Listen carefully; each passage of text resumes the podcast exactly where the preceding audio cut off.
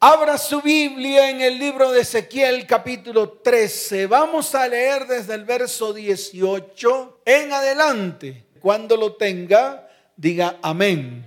Muy bien. Dice la palabra del Señor.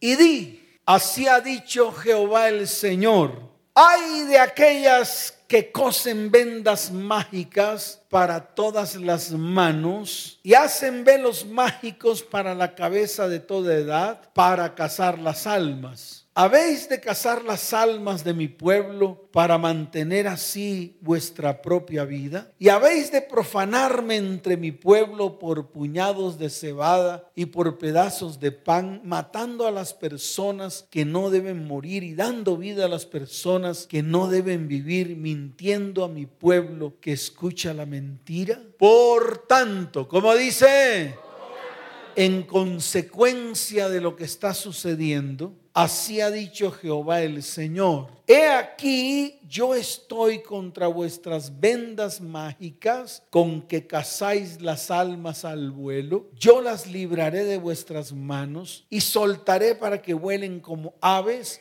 las almas que vosotras cazáis volando. Romperé asimismo vuestros velos mágicos y libraré a mi pueblo de vuestra mano y no estarán más como presa en vuestras manos y sabréis que yo soy Jehová. Amén y amén. ¿Cuántos dicen amén?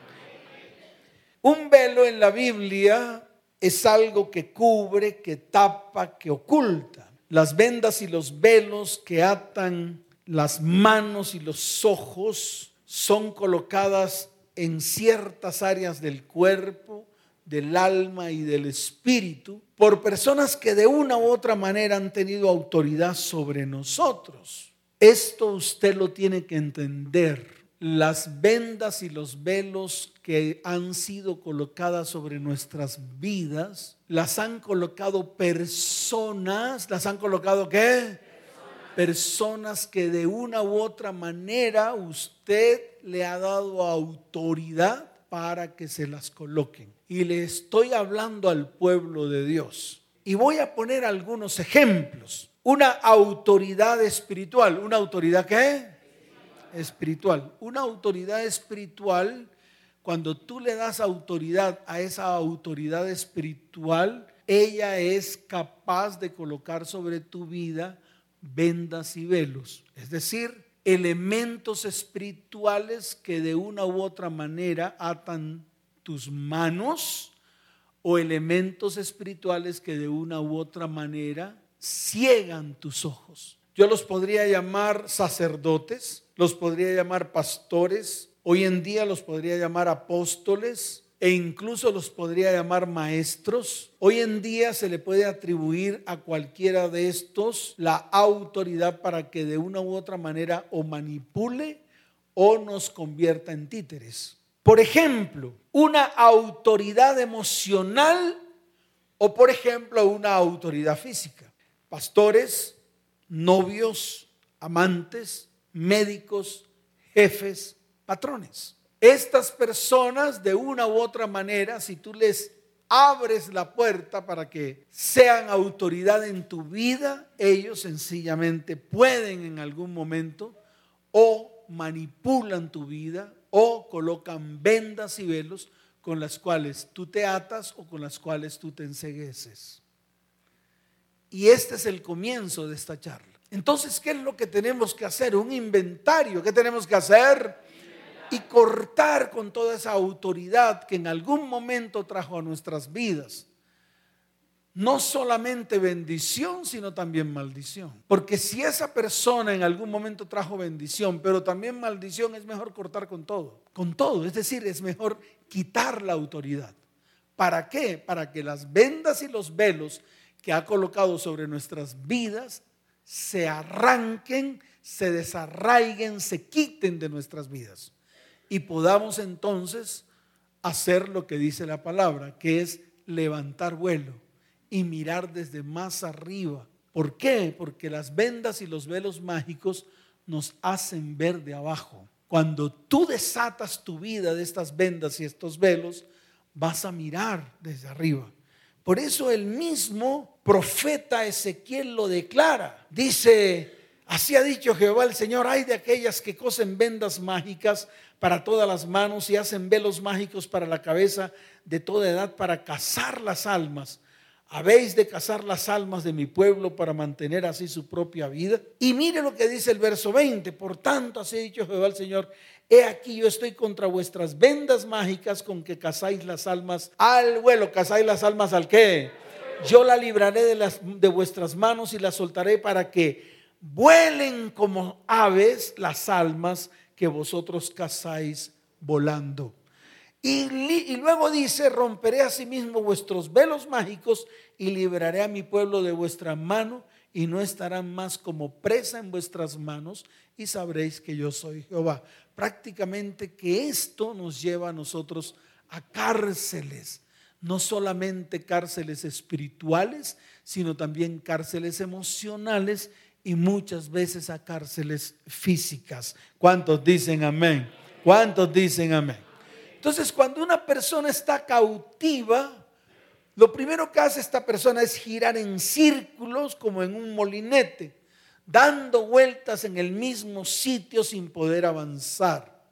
¿Y qué ocurre? Derrocha esfuerzo, energía y muchas veces nos volvemos inconscientes de las ataduras que tenemos. Las ataduras traen de por sí ceguera espiritual, falta de visión, de entendimiento y llega hasta que nosotros tengamos falta de esperanza y de fe. Y eso nos ha pasado a muchos. Muchos nos hemos atado a personas en el área emocional y nos han manipulado y manipulan nuestra alma hasta tal punto de que esa manipulación se convierte en medio de nosotros en cuerdas que nos atan a esas personas. El domingo hablábamos de ataduras sexuales y fuimos muy extensos con unos ejemplos bíblicos muy reales.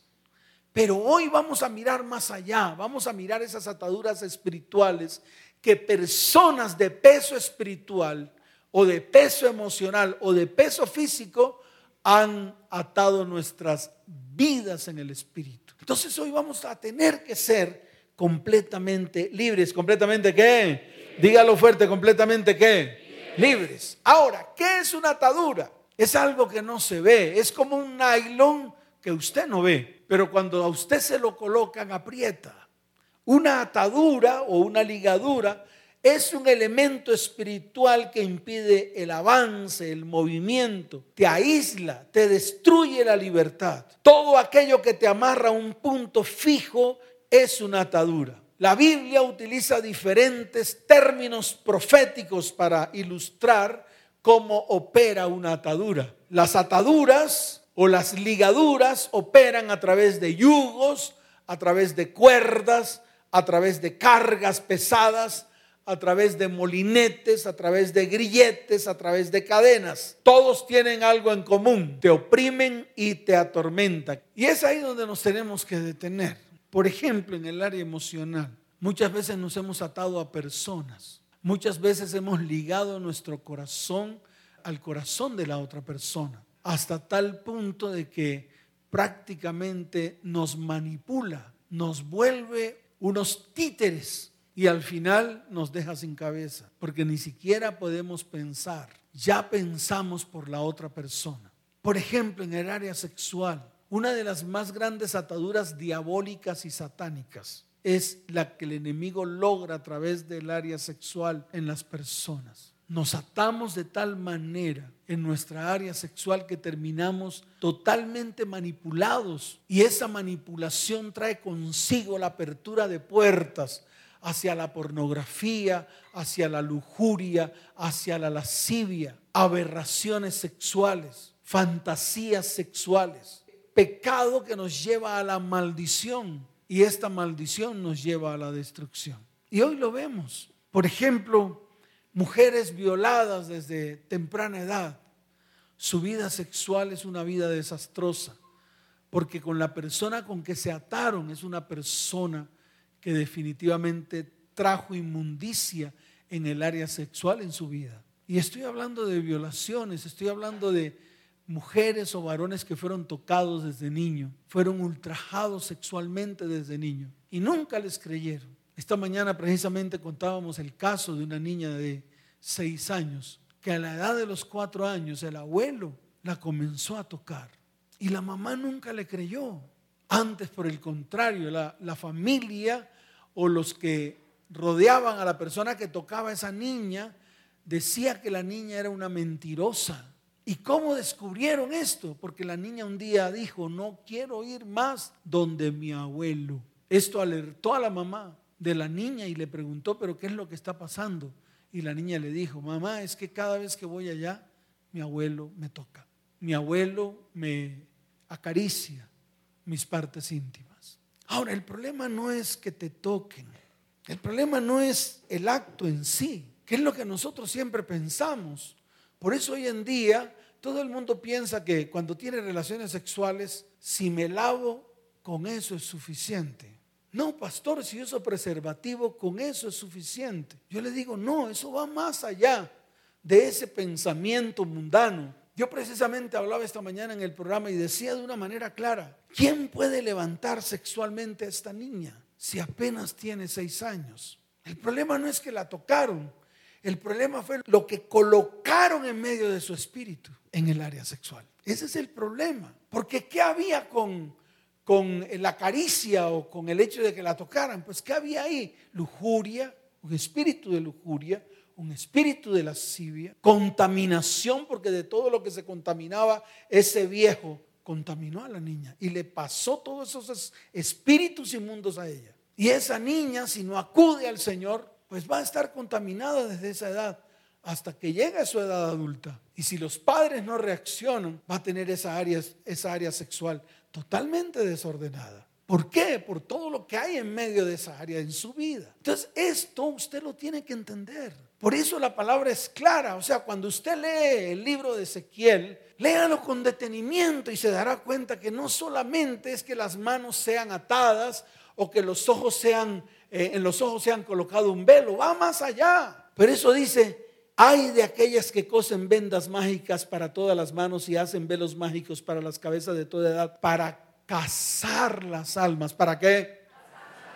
Va más allá, es más profundo. Cazan las almas. Las vendas y los velos cazan las almas. Las ataduras, los yugos, los molinetes cazan tu alma. ¿Qué cazan? Dígalo fuerte, que cazan. Cazan tu alma y te aprietan y no te dejan avanzar. Y en todo momento atrasan tu propósito. En todo momento frenan tu propósito porque tu alma está casada, está presa. Por eso el Señor declaró de una manera clara, yo las libraré, como dijo el Señor. Como dijo el Señor. Claro, es una promesa. Él nos va a librar de todo aquel que en algún momento colocaron vendas mágicas y velos mágicos en nuestras vidas y cazaron nuestras almas. Y ellos determinaron cuál iba a ser nuestro propósito. Pero hoy es el día en el cual el Señor ha levantado su voz porque el único que tiene propósito y destino de bendición para nuestras vidas son los propósitos y los destinos de Dios. ¿Cuántos dicen amén? ¿Cuántos lo creen? Dele fuerte ese aplauso al Señor. Entonces hoy tenemos que ponernos firmes. ¿Cómo tenemos que colocarnos? Claro, firmes y tomar decisiones. Ya basta. Hoy viene una mujer, está atada a todo lo que su mamá padece. La mamá tiene una enfermedad, ella también tiene esa enfermedad. La mamá toma miles y miles de pastillas o medicamentos, ella toma miles y miles de medicamentos. Y estoy hablando de su área física, estoy hablando de ciertas enfermedades que ella adquirió. Y yo le pregunté, ¿desde hace cuánto padeces esa enfermedad? Desde nacimiento me dijo, no, hace 10 años. Le pregunté, ¿y qué pasó hace 10 años con tu mamá? Pues precisamente hace 10 años comenzó ella a investigar cómo había sido la vida de su mamá y obviamente que se armó el bololó, vinieron los insultos, vinieron las maldiciones, la mamá se levantó contra ella, la maldijo, le dijo hasta de qué mal iba a morir. Ahí comenzó su enfermedad. Le dije, hay una atadura espiritual muy fuerte en el área física, el cual tú estás haciendo, o todo lo que te está pasando es lo mismo que le pasó a tu mamá años atrás. Que lo único que puede contrarrestar todo esto es el perdón. ¿Qué es lo único que puede contrarrestar todo esto? Perdón. Entonces le dije, indefectiblemente perdonarás. ¿Cómo le dije? Dígalo fuerte, ¿cómo le dije? Indefectiblemente perdonarás. Agachó la cabeza, levantó la cabeza y dijo, pastor, no puedo. ¿Cómo me dijo? Cada vez que le voy a decir a mi mamá que la perdono por todo lo que me hizo, por todo lo que pasó, por todo lo que ocurrió, cómo pasaron por encima de mí, cómo me violaron, cómo me ultrajaron, cómo tuve que soportar la violencia de esa persona que usted metió en la casa que hoy llama a su marido, que no es mi papá. Todo esto, además de todo lo que viví con mi papá, la vez que mi papá tuvo que irse de la casa, todo ese dolor, le dije, tienes que tomar una decisión. O cortas con el pasado y no te acuerdas más de él, o sigues viviendo tu pasado en medio de tu presente. Entonces son decisiones que tenemos que tomar. El perdón es una orden que está descrita en la palabra como un mandamiento que tenemos que cumplir. En otras palabras, o perdonas o perdonas. No hay medias tintas en el perdón. Y eso es lo que muchos de nosotros o a muchos de nosotros nos hace falta, perdonar. En este caso, esta mujer, tarde o temprano, para poderse librar de la enfermedad que tiene, que es una enfermedad rara, y está tomando unas, unos medicamentos que son terribles, medicamentos terribles, de esos que uno llama medicamentos que en vez de sanar matan.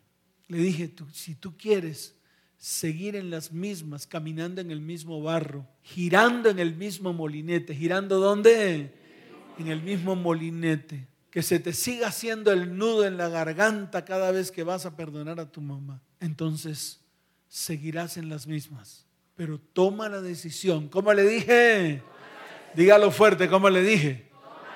Toma la decisión porque el perdón es una decisión que yo tengo que tomar. Cuando esto existe, cuando esto pasa, cuando hay perdón, inmediatamente las cuerdas, los yugos, los molinetes, las vendas y los velos se sueltan. ¿Qué les pasa? Se rompen. Entonces, hoy es el día en el cual tanto tú como yo vamos a perdonar, pero no de manera emocional, sino de manera tajante, tomando la decisión correcta delante de Dios. ¿Cuántos dicen amén? ¿Cuántos dicen amén? Dele fuerte ese aplauso al Señor.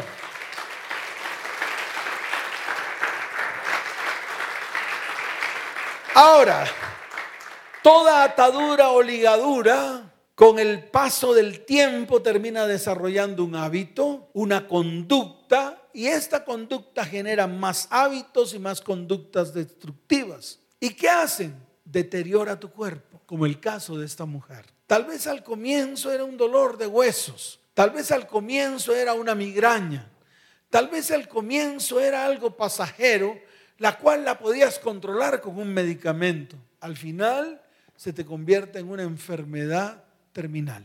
Al final, esto termina destruyendo tu cuerpo físico. Al final, no vas a poder ni siquiera mover un solo hueso. Al final, tus huesos se van a torcer. Al final, tus huesos, ¿qué? Dígalo fuerte, ¿qué le va a pasar a tus huesos? Se van a torcer. Entonces tú serás una persona con huesos torcidos. Y ese es el final. El final es cuando ya no puedes mover ni un solo hueso, ni una sola coyuntura. El final es que vas a tener que caminar como un robot. El final es que ni siquiera vas a poder mover la cabeza. El final es que hasta la columna vertebral te va a quedar tan rígida, tan rígida, que vas a tener que buscar un asistente para que te traslade de un lugar a otro. ¿Y debido a qué? Precisamente debido a que todas estas ligaduras y ataduras y todos estos hábitos y todos estos estas conductas destructivas te llevan a tal punto de que comienza o acelera el, el deterioro físico en tu vida, el deterioro económico, el deterioro qué? El deterioro sexual, el deterioro emocional y el deterioro espiritual. Entonces hay que hacer un alto. Entonces sí hay que hacer un alto en el camino. Entonces sí hay que sentarse firme. Entonces sí hay que hacer una lista. Entonces sí hay que tomar acciones. Y eso es lo que el Señor quiere en este día. Él ya dio la promesa. Él ya que, dígalo fuerte, que hizo Dios? Dio la promesa. Ahora nos toca a nosotros tomar la promesa y ponerla por obra en nuestras vidas. ¿Qué nos toca hacer a nosotros?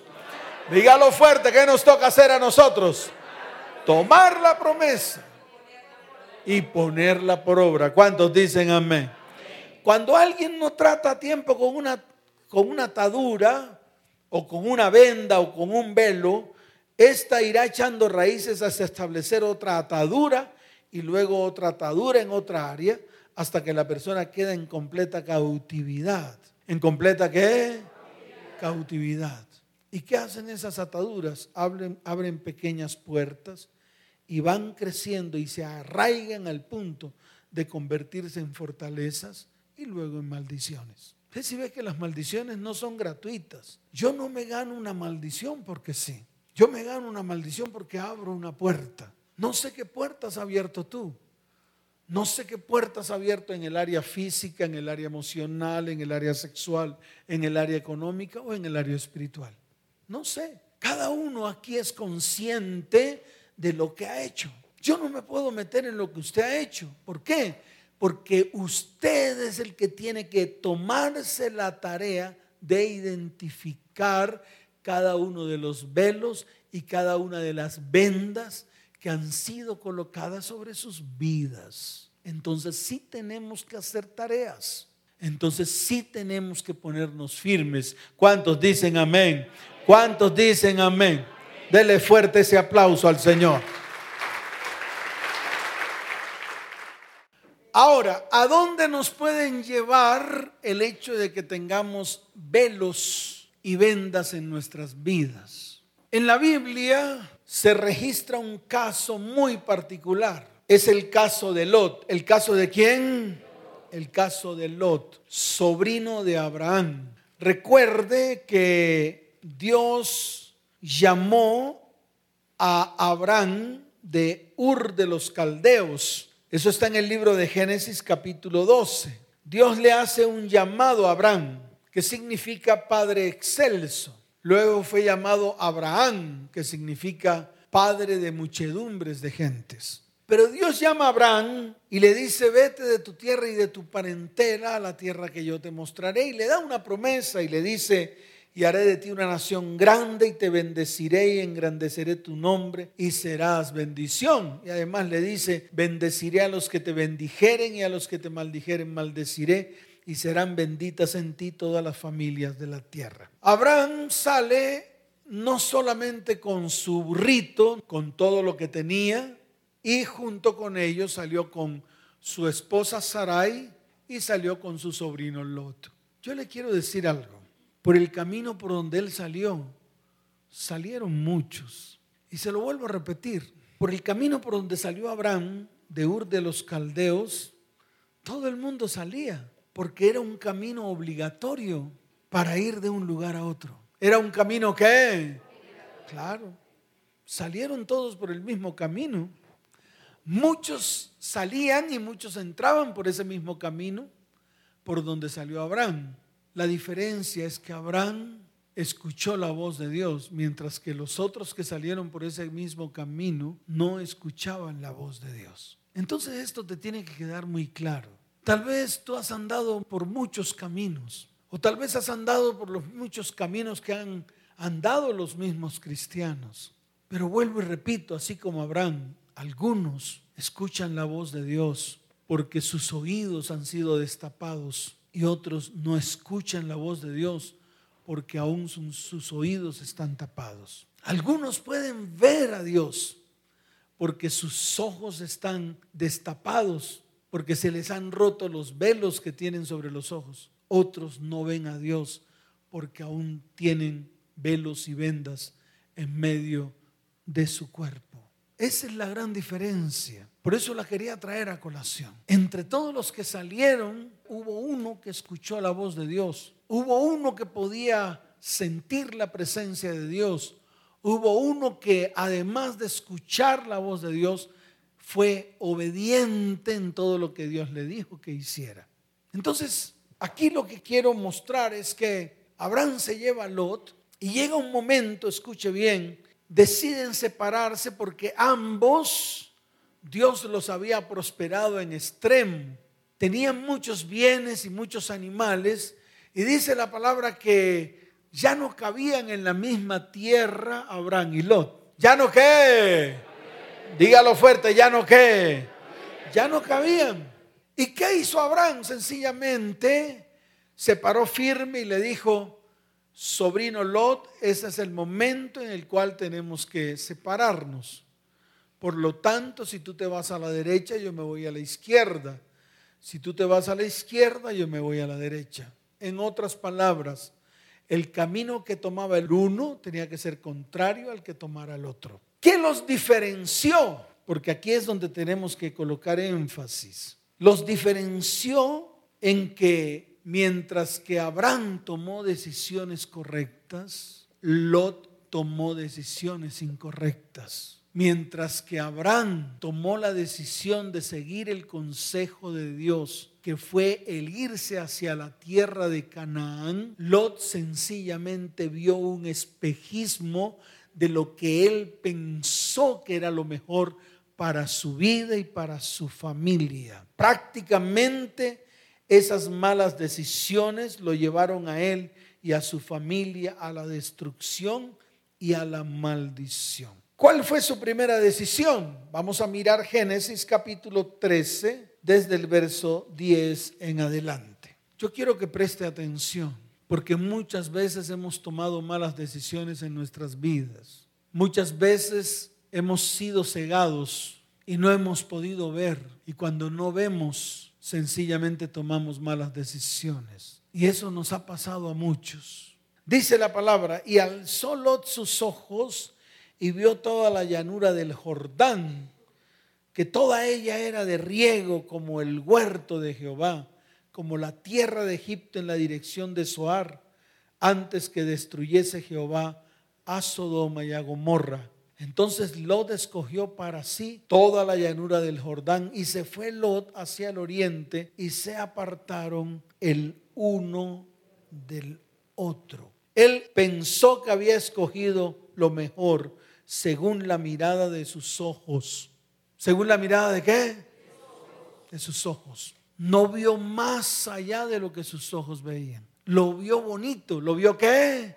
Agradable ante sus ojos pero nunca profundizó qué había detrás de eso bonito que veían sus ojos. Y eso es lo que nosotros o a muchos de nosotros nos ha ocurrido en todos los tiempos. Abrimos la puerta en algunas áreas de nuestra vida, nos aventamos sin consultar a Dios, vamos a ciegas y al final sencillamente nos resbalamos y caemos. Y yo estoy seguro que si hago la pregunta a la iglesia, muchos levantarán sus manos de las malas decisiones que han tomado por creer que lo que ven, que es agradable ante sus ojos, es la perfecta y buena voluntad de Dios. ¿Cuántos dicen amén?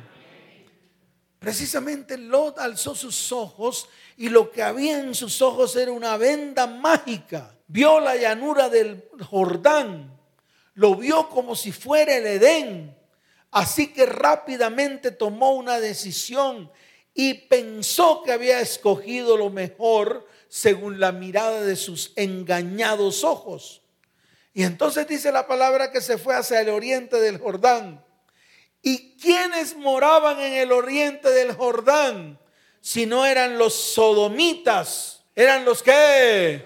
Los sodomitas. Dice la palabra que estos hombres o estas personas que habitaban en Sodoma eran malos y pecadores contra el Señor nuestro Dios. Entonces yo le tengo varios puntos a ustedes como iglesia. Número uno, no se asocie con gente mala, no se asocie con gente impía. Varones, mujeres, no se junten con amigos rebeldes, con amigos que les gustan las drogas, el alcohol y que tienen una vida de promiscuidad. Mujeres, no se junten con amigas que no tienen ningún valor de la palabra de Dios que engañan a sus maridos, que destilan amargura en cada palabra que hablan. Hombres y mujeres con llamados del Señor, que hoy en día han construido sus vidas sexuales en desorden. Ya basta, paren, deténganse. Hombres y mujeres cuyas relaciones sexuales están cargadas de pornografía, de lujuria, de lascivia y que cuando introducen todo eso en sus hogares, contaminan su hogar y contaminan a sus hijos y a sus descendientes, deténganse. Ya basta, es suficiente. Tienen que quitar ese velo que tienen puestos en sus cabezas y esas vendas que tienen puestas sobre sus manos. Es suficiente. Por eso hay que tomar decisiones. Por eso hay que ¿qué? Hay que tomar decisiones. Usted ya sabe lo que le ocurrió a Lot. Lot tenía que cerrar su puerta porque siempre a la puerta los estaban acechando los sodomitas. Mire la historia de Lot. Sin embargo, decidió habitar allí. ¿Y qué hizo Dios? Ya usted sabe qué sucedió con Sodoma y Gomorra. Usted sabe que salieron grandes bolas de fuego que destruyeron completamente la ciudad. Abraham intercedió por su sobrino Lot. Su sobrino Lot logró salir con sus dos hijas, dice la palabra, y con su esposa, pero lamentablemente su esposa dejó el corazón en ese lugar. Dice la palabra que se convirtió en una estatua de sal. Sin embargo, Lot y sus dos hijas siguieron avanzando. Dios les dio una orden de que siguieran por la llanura. Ellos comenzaron a refugiarse como ellos quisieron, según sus propias teorías, se metieron en una cueva. ¿Y qué pasó? Sencillamente un día la mayor se acostó con su padre y nacieron de ellos las naciones que por años y años y años han peleado contra el pueblo de Dios. La menor se acostó al día siguiente con su padre y de ella nació una nación que hasta hoy siguen combatiendo con el pueblo de Dios. Entonces fíjese cómo una mala decisión por una falta de visión o falta de consultar a Dios puede traer consecuencias funestas sobre vidas, hogares y descendencias. Allí vemos el primer incesto que se cometió en la tierra. Un papá con dos hijas. Y de allí nacieron los moabitas y los amonitas. El segundo caso que yo quiero traer a colación es el caso de Salomón. ¿El caso de qué? El caso de Salomón. El hombre más sabio que había sobre la tierra porque él a Dios le pidió sabiduría. ¿Qué hizo Salomón con Dios? Le pidió sabiduría, pero su sabiduría no le alcanzó. Y mire lo que dice la palabra en el libro de Primera de Reyes, capítulo 11. Quiero que vaya allí. Vemos cómo los velos y las vendas mágicas cayeron sobre su vida hasta tal punto que vino destrucción, no solamente sobre él y su descendencia, sino también sobre el pueblo que él gobernaba. Entonces fíjese lo que le puede ocurrir a usted cuando a usted le colocan esas vendas y esos velos que los atan a relaciones incorrectas delante de los ojos de Dios. Y yo se lo vuelvo a repetir a los cristianos, porque hoy en día los cristianos hacen tales prácticas de fornicación y adulterio. El adulterio te lleva a la destrucción no solamente en tu vida, sino también de tu hogar y de tu descendencia. Amén. ¿Cuántos dicen amén? Mire lo que dice Primera de Reyes, capítulo 11, desde el verso primero en adelante. Primero que todo a Salomón no se le era permitido juntarse con mujeres que no fuesen de su propio pueblo. A nosotros como cristianos no se nos es permitido de que tú te juntes con un impío. Y yo te lo digo hoy, de pronto esto se va a sonar muy fuerte para ti. De pronto tú dirás, como han dicho muchas mujeres, jovencitas de esta congregación, pastor, yo lo convierto. Yo siempre me los quedo mirando y yo les digo, tu sexo no tiene la capacidad de convertir a nadie. Porque lo primero que te va a pasar es que tú te vas a convertir a Él antes de que Él se convierta a ti. Y eso fue lo que le ocurrió a Salomón. Mire lo que dice. Pero el rey Salomón amó, además de la hija de Faraón, a muchas mujeres extranjeras, a las de Moab, a las de Amón, a las de Edom, a las de Sidón y a las Eteas. Y mire lo que dice el verso 2 gentes de las cuales Jehová había dicho a los hijos de Israel, no os llegaréis a ellas, ni ellas se llegarán a vosotros, porque ciertamente harán inclinar vuestros corazones tras sus dioses. A estas pues se juntó Salomón con qué? Con amor. Ahí está la atadura, ahí está la venda. Y eso es lo que yo quiero que tú entiendas hoy y tomes decisiones. Y dice la palabra en el verso 4, y cuando Salomón era ya viejo, sus mujeres inclinaron su corazón tras dioses ajenos. ¿Su corazón tras qué? Y su corazón no era qué? Perfecto con Jehová su Dios, como el corazón de su padre David. Porque Salomón siguió a Astoret, diosa de los sidonios, y a Milcón, ídolo abominable de los amonitas. E hizo Salomón lo malo ante los ojos de Jehová y no siguió cumplidamente a Jehová como David su padre. ¿Cuántos dicen amén? Al final, Salomón recibió una sabiduría que excedía la de cualquier hombre o rey, no solo en aquellos tiempos, sino incluso en el día de hoy. Esta sabiduría le fue dada por Dios porque Salomón se la pidió. No obstante, las mujeres que tuvo le hicieron cambiar su corazón. Él inclinó su corazón y no fue perfecto ante los ojos de Dios y se apartó de Dios. ¿Y qué pasó? Miremos qué pasó con el pueblo de Israel. Prácticamente que el pueblo de Israel fue destruido. Se dividió el pueblo. Diez tribus tomaron hacia el norte y crearon Israel, cuya capital era Samaria. En el sur se creó el pueblo de Judá en él habían dos tribus. Y yo le quiero decir algo. Con el tiempo, el Israel del norte fue destruido. El Israel del norte prácticamente que fue esparcido por toda la tierra. Recuerde lo que le pasó a Judá. Fue llevado en cautividad hacia Babilonia. Entonces, si esto que hemos hablado no lo hace a usted reflexionar, por todo lo que tal vez usted ha vivido o está viviendo y que quiere definitivamente que todo en su vida cambie, sea transformado, entonces sencillamente lo único que tiene que hacer es tomar decisiones. ¿Qué tiene que hacer? Dígalo fuerte, ¿qué tiene que hacer? Tomar decisiones. Y hoy romper los velos y las vendas mágicas, llevarlas a la cruz para que venga libertad sobre su vida, sobre su casa, sobre su hogar y sobre su descendencia. ¿Cuántos dicen amén? ¿Cuántos dicen amén? Dele fuerte ese aplauso al Señor.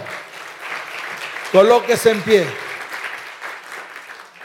Yo le quiero decir algo. Tal vez muchos, muchas familias de las personas que están aquí, en ellos reina un espíritu de división. Tal vez muchas familias de las que están aquí han sido destruidas por estas causas, por lo que hemos hablado en el día de hoy. Tal vez muchos de los que estamos aquí estamos atados a entidades espirituales o autoridades espirituales que un día nos ataron con sus dichos, con sus palabras, con sus brujerías y con sus hechicerías. Tal vez muchos de los que están aquí ataron sus almas. Tal vez muchos de los que están aquí están atados financieramente y están en medio de la escasez y en medio del yugo de la ruina. Tal vez muchos de los que están aquí están atados en sus áreas sexuales y no saben cómo ser libres. Tal vez muchos de los que están aquí no tienen una buena relación con Dios porque en ellos hay una atadura espiritual profunda que hay que romper. No sé qué hay en tu vida, pero si alguna de estas cosas que he mencionado hay en tu vida, yo quiero que tú levantes tu mano derecha, cierres tus ojos, porque hoy es un día de libertad. Hoy es un día de qué? Dígalo fuerte, hoy es un día de qué? Levante su mano derecha y dígale, Señor, hoy nos has dado una promesa y es promesa firme para mi vida, para mi hogar y para mi descendencia. Señor, hoy es el día en el cual tomo la autoridad que un día me entregaste y que un día yo perdí por causa de mis pecados, de mis maldades, de mis iniquidades, por causa de mis ataduras y ligaduras con personas que en algún momento se ligaron a mí o yo me ligué a ellos. Señor, ese es el día de mi libertad, porque tú has dicho en tu palabra, tú has dicho, por tanto, así ha dicho Jehová el Señor. He aquí, yo estoy contra vuestras vendas mágicas, con que cazáis las almas al vuelo. Yo las libraré de vuestras manos y soltaré para que vuelen como aves las almas que vosotros cazáis volando. Romperé asimismo vuestros velos mágicos y libraré a mi pueblo de vuestra mano y no estarán más como presa en vuestra mano y sabréis que yo soy Jehová. Hoy es el día de mi libertad. Señor, tú has dicho que estás contra mis vendas mágicas, con la cual cazaron mi alma. Señor, hoy es el día en el cual todos aquellos, todos aquellos que casaron mi alma con sus dichos, todos aquellos que casaron mi alma con sus hechicerías, todos aquellos que casaron mi alma con sus oraciones perversas y contrarias y que pusieron las oraciones delante de ti.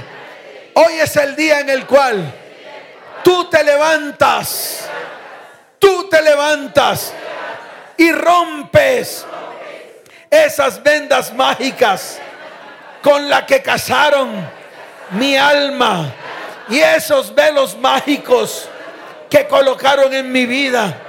Y tú has dicho hoy, que me librarás, que me librarás de los dichos, las maldiciones, las oraciones, las hechicerías, las brujerías que un día colocaron sobre mi vida, sobre mi casa, sobre mi hogar y sobre mi descendencia. Padre, hoy esas palabras, esas oraciones, esas brujerías y esas hechicerías las llevo a la cruz del Calvario. Allí Cristo fue atado de pies y manos a esa cruz y con esas ataduras que hicieron de él, yo fui desatado y fui libre en el nombre de aquel que me desató. En el nombre de Jesús, ¿Cuántos dicen amén? Padre, hoy es el día en el cual me desato en mi área sexual de todas las personas que de una u otra manera les di autoridad para que tomaran mi cuerpo y para que hicieran con mi cuerpo lo que se les dio la gana. Señor, hoy es el día en el cual renuncio a todas esas personas con la cual tuve relaciones sexuales y de una u otra manera me até. De una u otra manera colocaron vendas. De una u otra manera colocaron velos.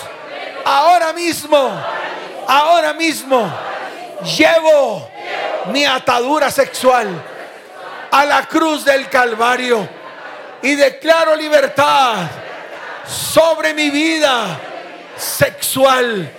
Señor, tú me hiciste libre en mi área sexual, en la cruz del Calvario, en el nombre de Jesús. Padre, hoy, hoy se rompe toda venda y todo velo en el área financiera, en el área económica. Hoy renuncio a la venda de la ruina, de la escasez. Hoy es el día en el cual hago una declaración de fe que ocurrió en la cruz del Calvario. En tu corona de espinas, diga, en tu corona de espinas llevaste mi ruina y llevaste mi escasez. Por lo tanto, el argumento que había sobre mi vida, que me llevó a la ruina, a la escasez, hoy se rompe en el nombre de Jesús. Señor, te doy gracias porque hoy me desligo, me desato, suelto toda venda y todo velo que me colocaron en mi área espiritual a través de hechizos, a través de brujerías, a través de magia blanca, a través de magia negra. Señor, hoy llevo a la cruz del Calvario, a la cruz del Calvario, toda brujería, toda hechicería, toda palabra de maldición que levantaron contra mi vida contra mi casa, contra mi hogar y contra mi familia. Y en el nombre de Jesús me desligo, me desato. Soy libre, soy libre por medio de aquel que me hizo libre en la cruz del Calvario. Señor, en mi área emocional, todo amorío, todo amorío y toda palabra desatada en medio de ese amorío, hoy se rompe.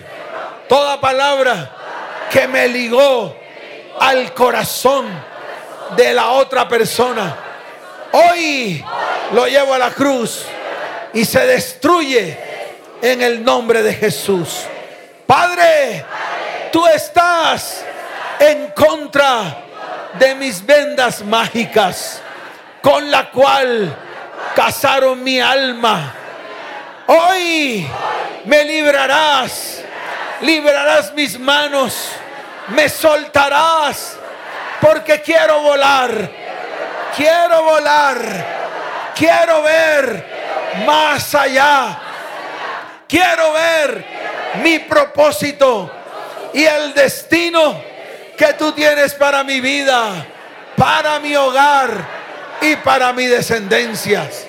Propósitos de bien y no de mal. Propósitos de bendición y no de maldición.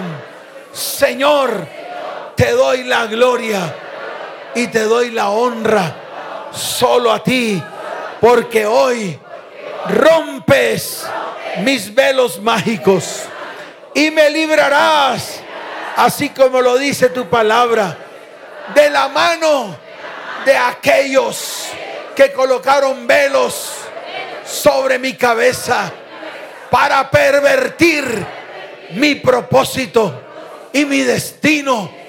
Me dejaron ciego, me dejaron girando en la misma rueda. Señor, mas hoy tú dices en tu palabra que romperás esos velos mágicos y me librarás de la mano de todos aquellos que en algún momento, que en algún momento abrí puertas de autoridad y tomaron mi vida y pasaron por encima de mí y tomaron mi vida y quisieron destruirme. Mas hoy no estaré más como presa de mano de aquellos que quisieron destruir mi vida, mi hogar y mi descendencia. Y ellos sabrán quién es Jehová, el Dios de los escuadrones de este pueblo. Sabrán quién es mi Dios, el Dios que se levanta y pelea mis batallas. Sabrán quién es mi Dios, el Dios que me salva, que me rescata, que me limpia, que me bendice, que prospera mi vida. Hoy levanto mi voz. Diga, hoy levanto mi voz en oración. Hoy hago una declaración y digo con mi boca lo que está escrito. Cercano está de mí el que me salva. ¿Quién contenderá conmigo?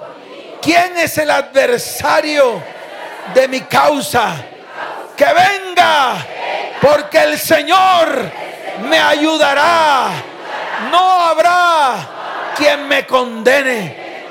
Todos ellos envejecerán como ropa de vestir.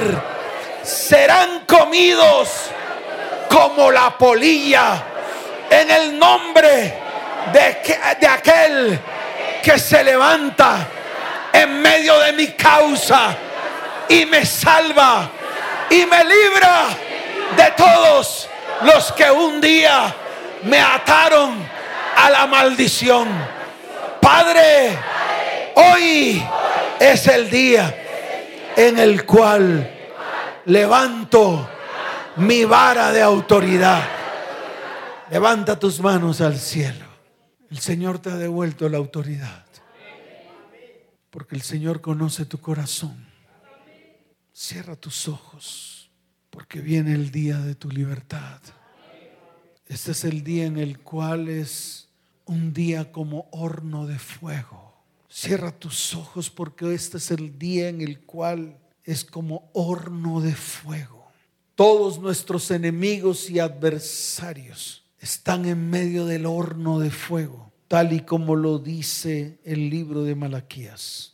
Levante sus manos al cielo, porque este es el día ardiente como un horno, y todos los soberbios y todos los que hacen maldad serán estopa. Este es el día en el cual Dios ha declarado que los abrazará porque así lo ha dicho Jehová de los ejércitos, y no les dejará ni raíz ni rama, mas a nosotros, los que tememos al Señor, nacerá el sol de justicia, y en sus alas traerá salvación. Y saldremos y saltaremos como becerros de la manada. Los malos serán hollados y serán ceniza bajo las plantas de nuestros pies, porque este es el día en el cual Dios actúa ha dicho Jehová de los ejércitos. ¿Cuántos dicen amén? ¿Cuántos dicen amén? Dele fuerte ese aplauso al Señor.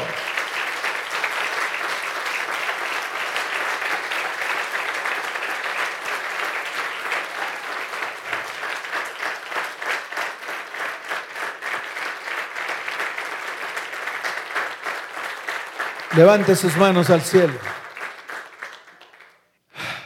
Respiro y liberación vendrán. Diga respiro y liberación vendrán. Diga respiro y liberación vendrán. Así dice el Señor. Levanten sus manos al cielo. Han levantado sus manos al cielo. ¿Saben por qué? Porque Dios les ha devuelto la autoridad. Y hoy declaro delante del pueblo, no temáis, estad firmes y ved la salvación que el Señor hará hoy con vosotros. Porque los que un día los esclavizaron y los atormentaron, nunca más para siempre los veréis. Porque Jehová el Señor peleará por nosotros y nosotros estaremos tranquilos. ¿Cuántos dicen amén? Hoy levanto mi vara, hoy extiendo mi mano sobre el mar, sobre ese muro que está delante de nosotros. Hoy el mar se divide y hoy entramos, así como entraron los hijos de Israel por en medio del mar en seco. Hoy es el día en el cual los egipcios, los angustiadores, todos aquellos que nos han querido destruir, vienen detrás de nosotros, mas el ángel de Dios que va delante de nosotros, hoy se coloca en pos de nosotros y asimismo la columna de nube que va delante de nosotros se ha colocado a nuestras espaldas. Hoy es el día en el cual las tinieblas serán para nuestros enemigos y la nube alumbrará en medio de nosotros. Señor, y nunca se acercarán nuestros enemigos a nosotros. Hoy levanto mi mano, hoy extiendo la vara sobre el mar. Hoy el Señor, en el nombre de Jesús, todas esas aguas volverán sobre ellos y todos ellos se ahogarán en el nombre de Jesús. Hoy es el día en el cual el mar se vuelve con toda su fuerza sobre todos los enemigos y todos nuestros opresores quedarán derribados y todos sus carros y sus caballos, todos sus conocimientos, todas sus altiveces hoy se destruyen y son cubiertas por el mar que los cubre en el nombre de Jesús. Y hoy declaro que no queda de ellos ni uno. Diga, no queda de ellos ni uno. Diga, mis opresores, mis angustiadores, los que me persiguen, no queda de ellos Diga, no queda de ellos ni uno en el nombre de aquel que trajo libertad a nuestras vidas, a nuestra casa, a nuestro hogar y a nuestra familia. En el nombre de Jesús. Amén. Y amén. Dele fuerte ese aplauso al Señor. Y da un grito de victoria. Grito de victoria. Da un grito de victoria. Dele fuerte ese aplauso al Señor.